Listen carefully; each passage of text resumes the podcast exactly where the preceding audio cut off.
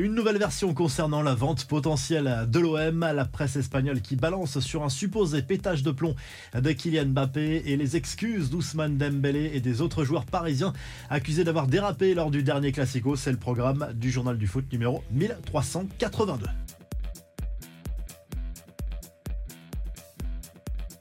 On vous parlait vendredi des informations de France Bleu concernant une potentielle vente de l'OM aux Saoudiens avec Zidane dans le package. Eh bien, voici la contradiction selon iNews 24. Tout cela est complètement faux. C'est un journaliste de la chaîne basée au Moyen-Orient qui donne ces informations. Les Saoudiens n'auraient pas du tout l'intention de faire une offre à Frank McCourt, le propriétaire américain actuel de l'OM, qui d'ailleurs n'est pas vendeur dans ce dossier. Et ce journaliste cite des sources proches du pouvoir euh, saoudien, le fonds d'investissement saoudien qui n'aurait euh, pas vraiment l'intention d'investir du côté euh, de la Ligue 1 et de l'Olympique de Marseille. Et d'après ce journaliste, l'idée pour les Saoudiens, ce serait plutôt de recruter Zidane, mais pour venir entraîner en Saudi Pro League, un projet qui n'emballe pas vraiment l'ancien numéro 10 des Bleus. On le sait, les médias espagnols adorent les polémiques, surtout lorsqu'elles concernent Kylian Mbappé.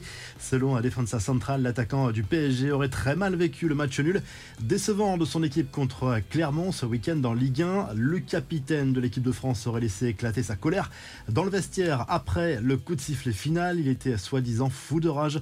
Selon euh, ce média qui, on le rappelle, est clairement pro-madrilène. Une information à prendre donc avec une sérieuse précaution car on le sait, le Real Madrid veut absolument s'offrir Kylian Mbappé l'été prochain. Les infos en bref avec les excuses d'Ousmane Dembélé, Randall Colomwani, Ashraf Hakimi et Levin Les joueurs parisiens ont fait leur mea culpa sur les réseaux sociaux après les chants insultants à l'égard des Marseillais entendus après le Classico il y a huit jours. Ils reconnaissent avoir dérapé et s'être laissés emporter par l'euphorie de la victoire. La commission de discipline de la Ligue de Foot Pro va se pencher sur ce dossier jeudi, ce qui ouvre la voie bien sûr à des sanctions en marge de la rencontre D1 féminine dimanche entre le PSG et l'OL. Le collectif Ultra Paris a d'ailleurs déployé une banderole anti-discrimination et contre les récupérations.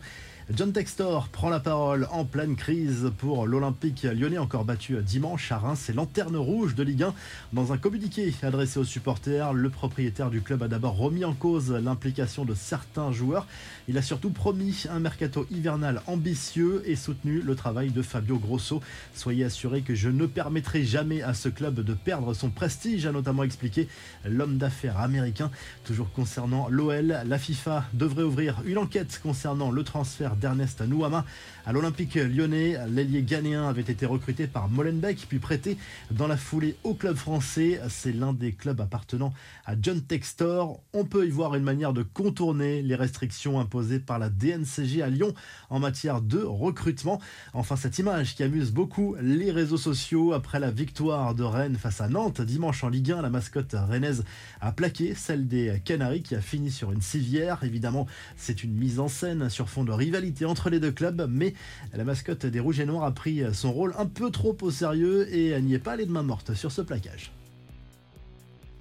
On passe à la revue de presse. En Espagne. Le journal Sport consacre sa une à Xavi qui fêtera sa centième sur le banc du club Blaugrana face à Porto cette semaine en Ligue des Champions. Et le bilan est très positif pour l'ancien milieu de terrain du club catalan qui a surtout permis au Barça de reconquérir le titre de champion d'Espagne la saison dernière. Et l'objectif cette saison c'est d'aller le plus loin possible en Ligue des Champions. Et pourquoi pas décrocher un nouveau sacre dans la plus prestigieuse des compétitions européenne. Et en Italie, la Gazette dello Sport revient sur les matchs de Serie A disputés ce dimanche et notamment ce match nul 0-0 entre l'Atalanta et la Juve. La Roma s'est rassurée un petit peu avec un succès 2-0 contre Frosinone, mais au classement, les deux clubs milanais s'envolent un petit peu avec 4 points d'avance désormais sur le Napoli, troisième. Si le journal du foot vous a plu, on n'oublie pas de liker et de s'abonner et on se retrouve très rapidement pour un nouveau journal du foot.